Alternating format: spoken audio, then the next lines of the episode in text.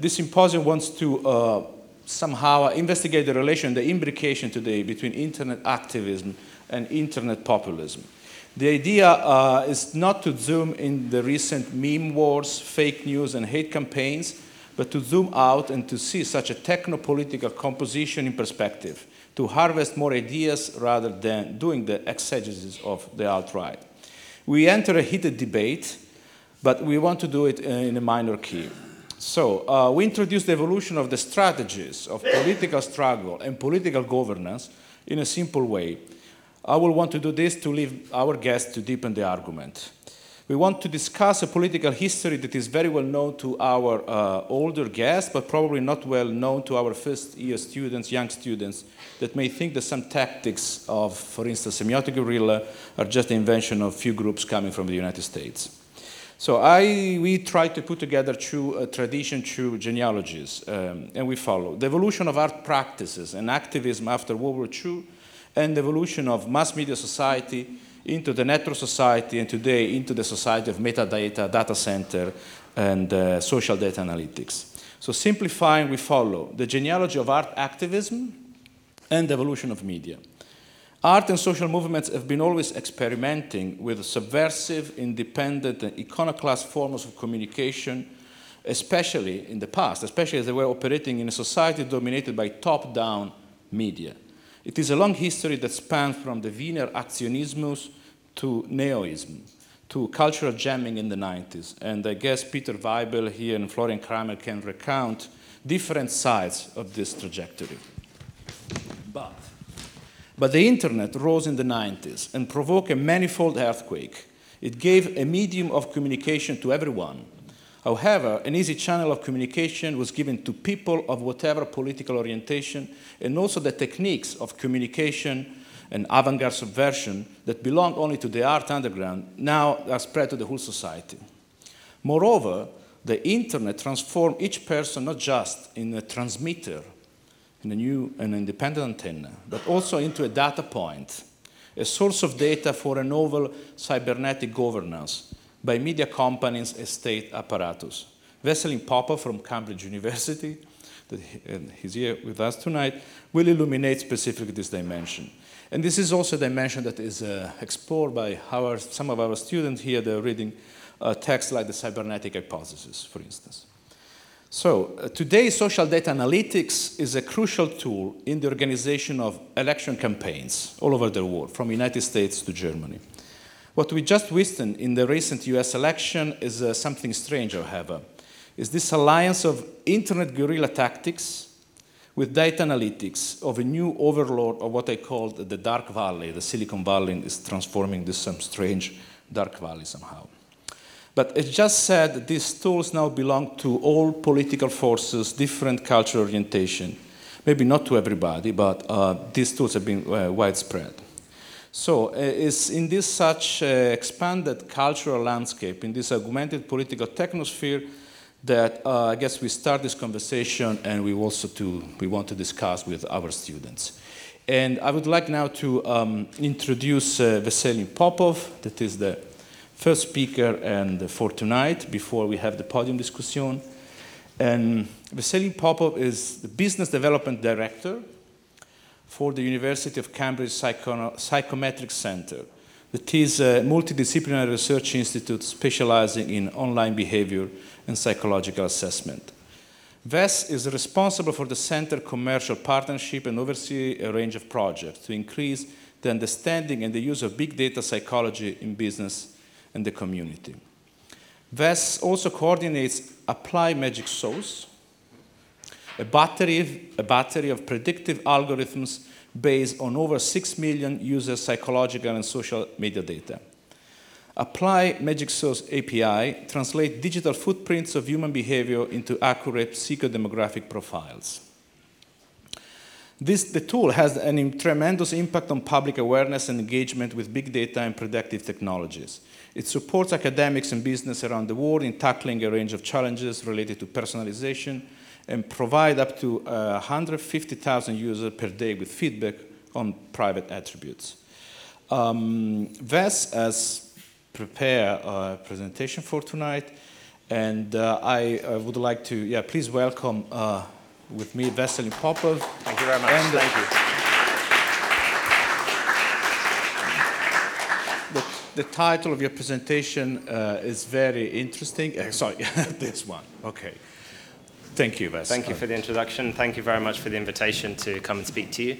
Uh, I'm very, very pleased to be here, and um, I think it shows that every dark forest has a silver lining that some of the things I'm going to talk about uh, can result in us kind of all coming together and, and having a debate today. So I'm going to talk about uh, what I like to call uh, the data-driven double-edged sword.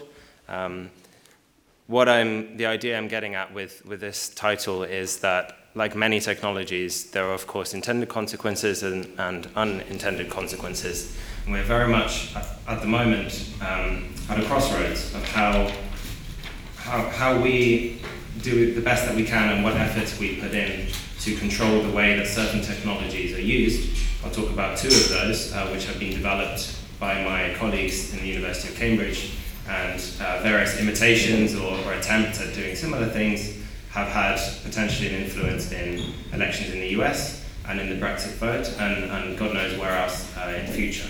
So that's what I'm going to talk about and see whether together we can navigate the ethics of, of some of this technology. Uh, Matteo already very kindly introduced uh, the work of the Psychometric Centre. I'll just add that we're an academic institution. We're based in the University of Cambridge. Um, we've been doing research into psychological assessment, behavioural assessment uh, for several decades now.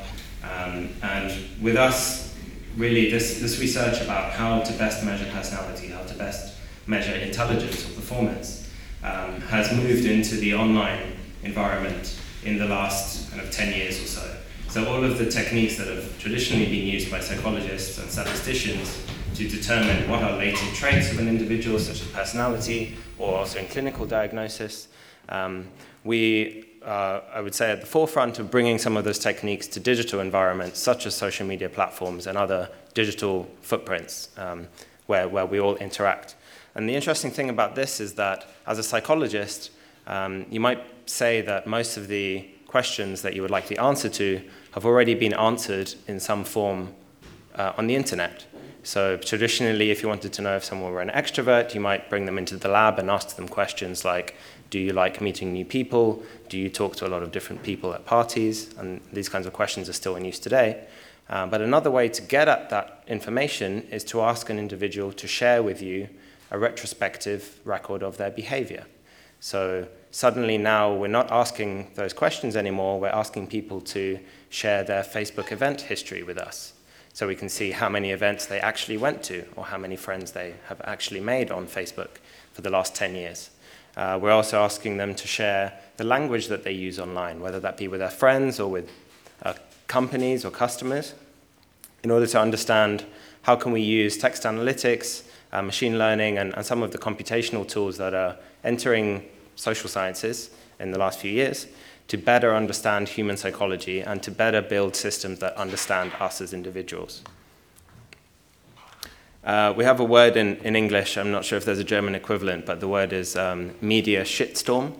Uh, and this is what I've, I've been faced with, unfortunately, as a result, for pretty much over the last few years, uh, over the last year, sorry, as a result of a company in the US called SCL Elections learning about our research, uh, demonstrating that it's possible to predict psychological traits from digital footprints of behavior, um, and through one method or another, trying to employ this for political purposes. So it's very important to emphasize the University of Cambridge and our lab are a completely apolitical institution. We have never done any political work for any political parties or quasi-political initiatives.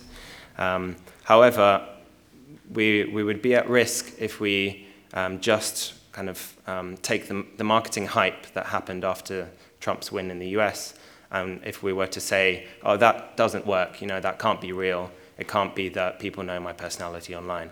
Um, so part of the reason I'm here today is to, to explain to you actually it is possible to do some of these things, and whether or not um, Cambridge Analytica or any other company actually did them, and whether or not they had any impact on the US election, we must be aware of this technology and its potential for good as well as for its potential for misuse.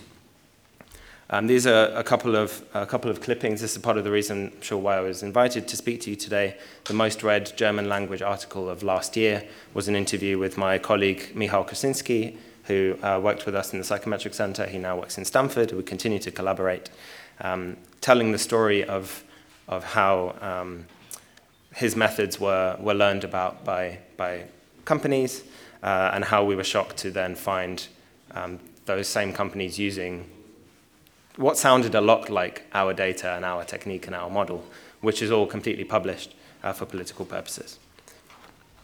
Because Alexander Nix was not able to join us today, which I'm very disappointed to, to learn, uh, I thought I'd better start with a, um, a, statement from them, just in case you know, their, their voice is not heard in the room. Um, so they say they do not use data from Facebook. Um, this contradicts a Guardian article. Um, they say they have had no dealings with Michał Kosinski. They say do, they do not subcontract research, and they say psychographics was hardly used at all in the election. And I think this is, uh, you know, the story has changed over the year. So as soon as Trump won, the first message was, you know, we had these, this amazing technology that has 5,000 data points in every person in the US, and we do psychological tailoring. And now the narrative is switching more to, oh, we didn't really use that technology, you know, we, it was hardly used at all. Um, so we'll have to see where this goes. Uh, and it's very important that we also keep an eye on what's happening with regard to them um, strengthening links with the White House administration. Another important disclaimer to, to remember in all of this, because there is a lot uh, in the news. Um, currently, there is no proof, no evidence, no scientific validation that the use of psychographics or big data techniques had any impact on the US election or on the Brexit vote. That is still true today, uh, and we wait to hear more from various investigations that are being conducted by electoral commissions and, and other watchdogs around the world. But as I said, don't think that psychological prediction isn't possible or that micro-targeting couldn't be persuasive for certain groups of people, for example, for vulnerable groups of people. So we faced this challenge before. We faced technology that could be um, beneficial to human progress or that could be very dangerous to, to human progress. Some people are calling it an AI propaganda machine um, in the media. Whether you agree or, or, not with that, you know, we, we can discuss that, that later. Um, but I would say that personalizing communications and making information more relevant and less spammy, if you like, to individuals is actually a very good thing. And it's something that we can do now with certain technologies. Um, there's a a fine line, you might say, in marketing between um, informa selective information sharing and manipulation. And where that line lies is something that is fairly fluid uh, in, in uh, today's